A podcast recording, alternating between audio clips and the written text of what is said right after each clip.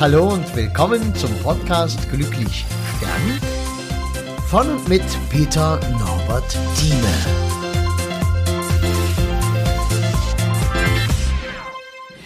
Ja, hallo und schön, dass du da bist. Und heute erzähle ich dir von einem Cowboy. Ja, da staunst du bestimmt, ein Cowboy soll es sein. Und der wäre 80 Jahre geworden, wäre sein Haus nicht ähm, in knappen Monat vorher abgebrannt und er darin gewesen. Ja, warum sage ich dir ein Cowboy? Weil das ja erstmal sehr schön klingt.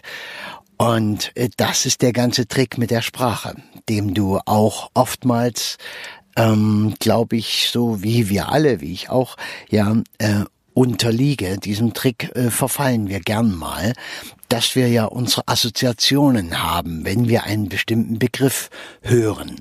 Und äh, weißt du, der Typ war natürlich niemals ein Cowboy. Er war als Kind ein Kuhjunge, aber was anderes heißt es ja eigentlich auch nicht. Nur, dass sich in unserem, ähm, in unserer Assoziation natürlich ein Cowboy sofort äh, darstellt wie ein verwegener Typ mit einem äh, Patronengürtel und Colt an der Hüfte und ähm, mit abenteuerlicher Eroberung des Wilden Westens im heißen Kampf untereinander und gegen die Indianer und ja, es geht um Gold und es ist wirklich Abenteuer.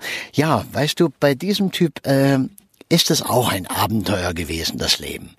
Er ist ähm, aus einer ja nicht ganz so einfachen Kindheit hervorgegangen, kannst dir vorstellen, 39 geboren und seine Mutter war zwei, war dreimal verheiratet und hatte aus jeder Ehe auch äh, immer ein paar Kinder.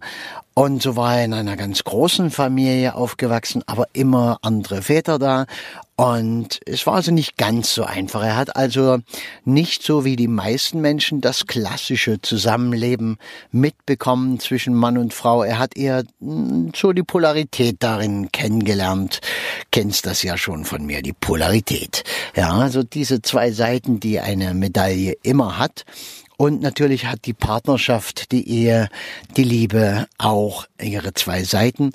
Und er hat auch paar Mal probiert mit der Ehe, hat nicht immer so gut funktioniert und es passte auch nicht ganz dazu, weil im Herzen war er schon so ein Abenteurer, also doch irgendwie auch immer ein Cowboy.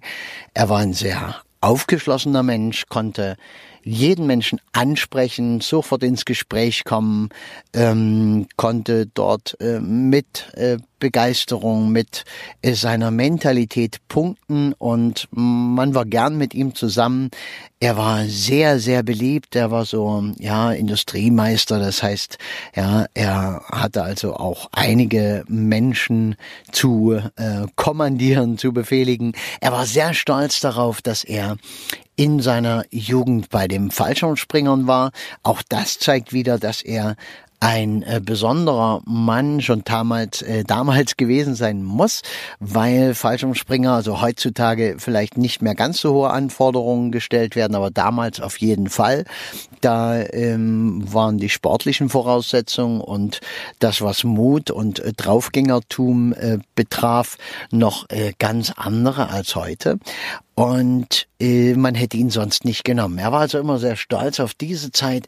Er ist dann zur Fischereiflotte gegangen, war dort mit äh, 30 Jahren, drei Jahre unterwegs in Kanada und sonst wo, wo sonst kaum Menschen hinkamen. Er stammt hier aus dem Osten, also aus der DDR. Und ähm, da konnte man ja eh nicht so raus. Und da war das auch was ganz Besonderes. Natürlich hat er dort ähm, manches gesehen, was andere nicht gesehen haben, aber es gilt wahrscheinlich auch da die ähm, allgemeine äh, Definition davon, wenn du irgendwo bloß zum Arbeiten bist, dann äh, ersetzt das keinen Urlaub und schon lange kein Entdecken des Landes oder sowas.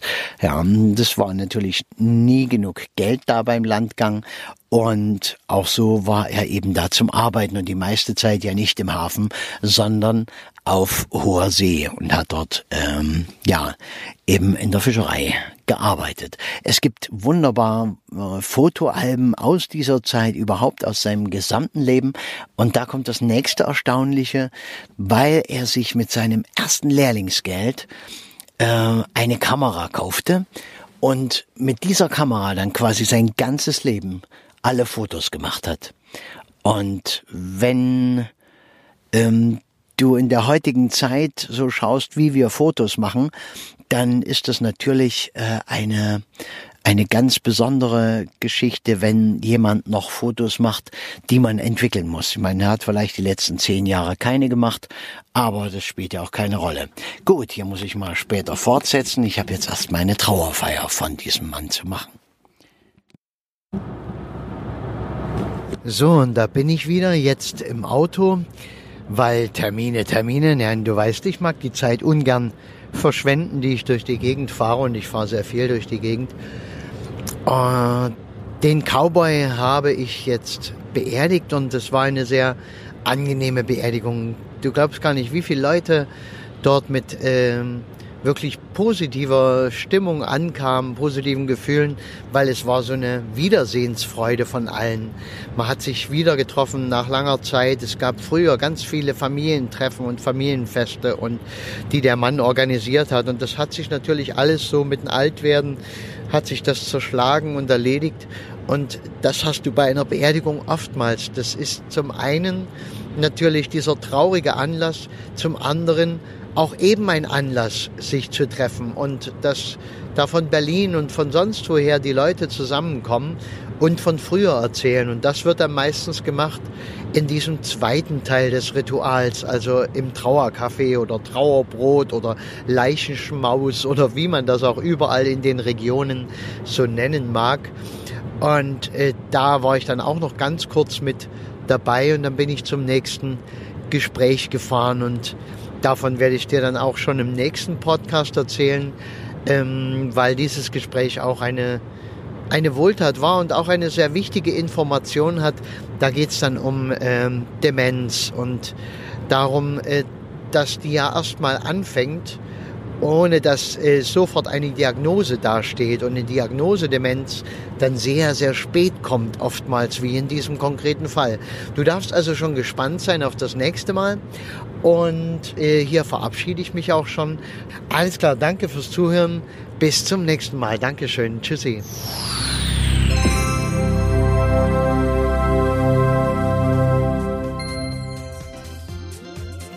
Ja, und das war's auch schon wieder. Wenn du irgendwas wissen magst, was schreiben magst, Kontakt aufnehmen magst, am besten über www.peternorbertthieme zusammengeschrieben, einfach ohne Leerzeichen, ohne alles, .de. Und ich würde mich freuen über einen Kontakt, auch was du zum Beispiel von meinem Projekt hältst, Glücklich sterben, was ja nun langsam schon gewaltige Ausmaße annimmt einfach die Bestattungskultur im Abendland zu verändern.